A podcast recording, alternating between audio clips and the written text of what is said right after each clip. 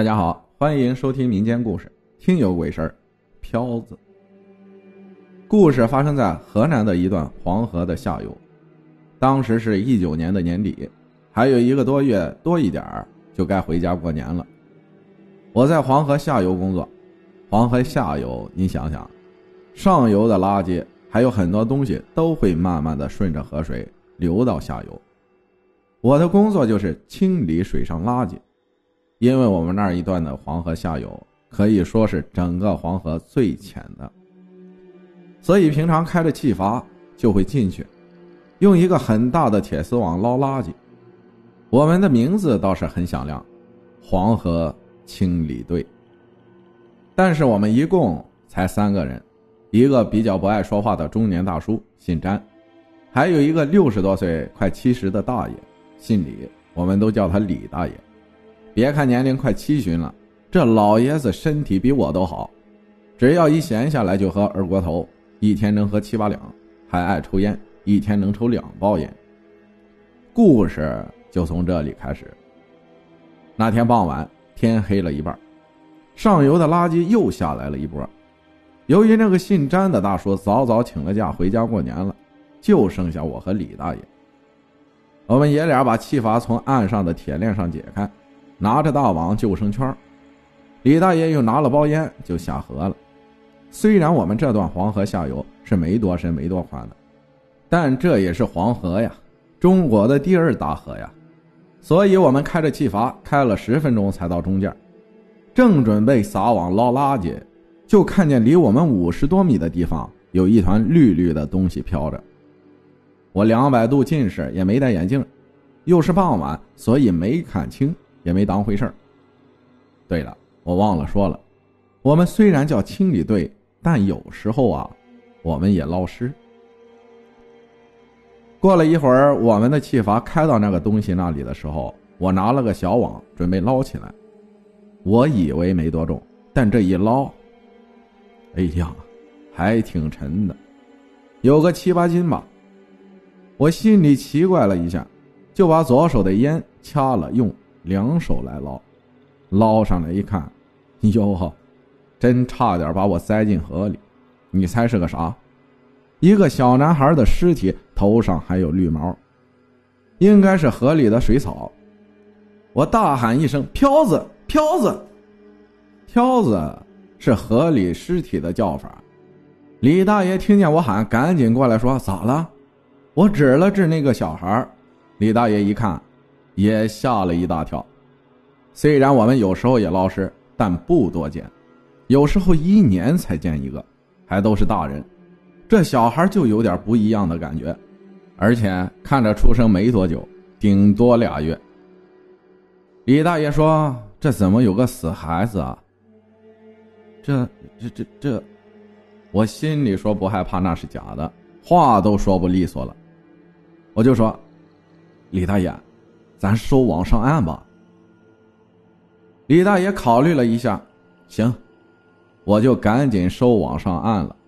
到了岸，停了气阀，李大爷用小网把这个孩子搁到了一个铁板上。我问：“这可怎么办呀？”李大爷说：“能咋办？给上边打个电话吧。”可是上边的人一个星期前就放假回家了。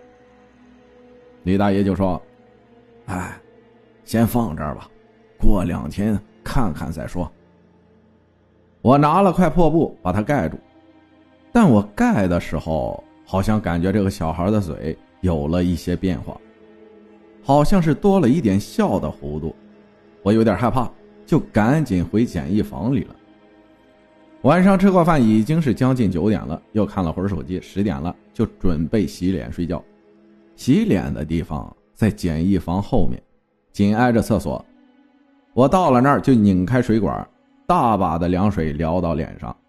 就在这时，我感觉后背很不舒服，像上面趴着个东西。我以为是累了，就回屋了。回到屋，看见李大爷在抽烟。李大爷的床在门口旁边，我的在最里边，隔得还挺远的。我打了个招呼，就让李大爷关灯睡觉了。我没一会儿就睡着了，但是半夜又醒了。因为总是感觉背上很不舒服，有点压得慌，就像背了个小书包的那种感觉。我觉得很奇怪，但也没办法，这大半夜的，就干脆准备出门去河边抽根烟。河边很近，十几步的事儿。但就在我出门的时候，我看见那个飘子，好像脸上又变了。这次借着月光，我看见了他在笑，对，就是在笑。我吓得赶紧回了简易房里。第二天，我把这个事儿给李大爷讲了。李大爷说我别瞎想，可我这心里忐忑的很。第二天晚上，我又感觉背上压得慌。第三天也是，我心慌了，给家人打电话，奶奶让我回去。我二话不说，当天下午就请假回家了。回到了家，把这件事从头到尾给奶奶说了一遍。奶奶领我去离我家不太远的一人家里，找了一个满头白发但双目有神的老奶奶，我就把这件事一五一十的给她说了。那位奶奶拿了一碗和一根筷子，对着碗说：“是不是有人缠上了我孩子了？”很奇怪，那根筷子本来在水里放着，竟然一下子动了一下，但是没立起来。奶奶神色动了一下。让我脱掉上衣去站到院子里，对着太阳。那位奶奶杀了一只鸡，把血放到一个大碗里，嘴里不知道念叨了两句啥，就一下子把这鸡血泼在我身上。我顿时感觉后背刺痛，那种感觉就像被猫使劲抓了一下。我大喊一声疼，赶紧摸了摸后背，果然有几道印子，已经出血了。奶奶给我擦干净，也发现了伤口。那位老奶奶看了看，去门口拔了几根艾草，让我用嘴嚼嚼，敷在上面。我按着做，果然一会儿就不疼了。从那以后，我就不在黄河边工作了，在我们那里找了一份工作，之后什么事情也没了。感谢高远分享的故事。我想说的是，你这种工作也算是积德行善，但是常在河边走。哪有不湿鞋的？故事讲完了，感谢大家的收听。还有一件事儿，就是在我的动态里面有一个疫情话题的活动，请点开那个话题，里边有一个声援主播，请大家点一下，感谢大家了。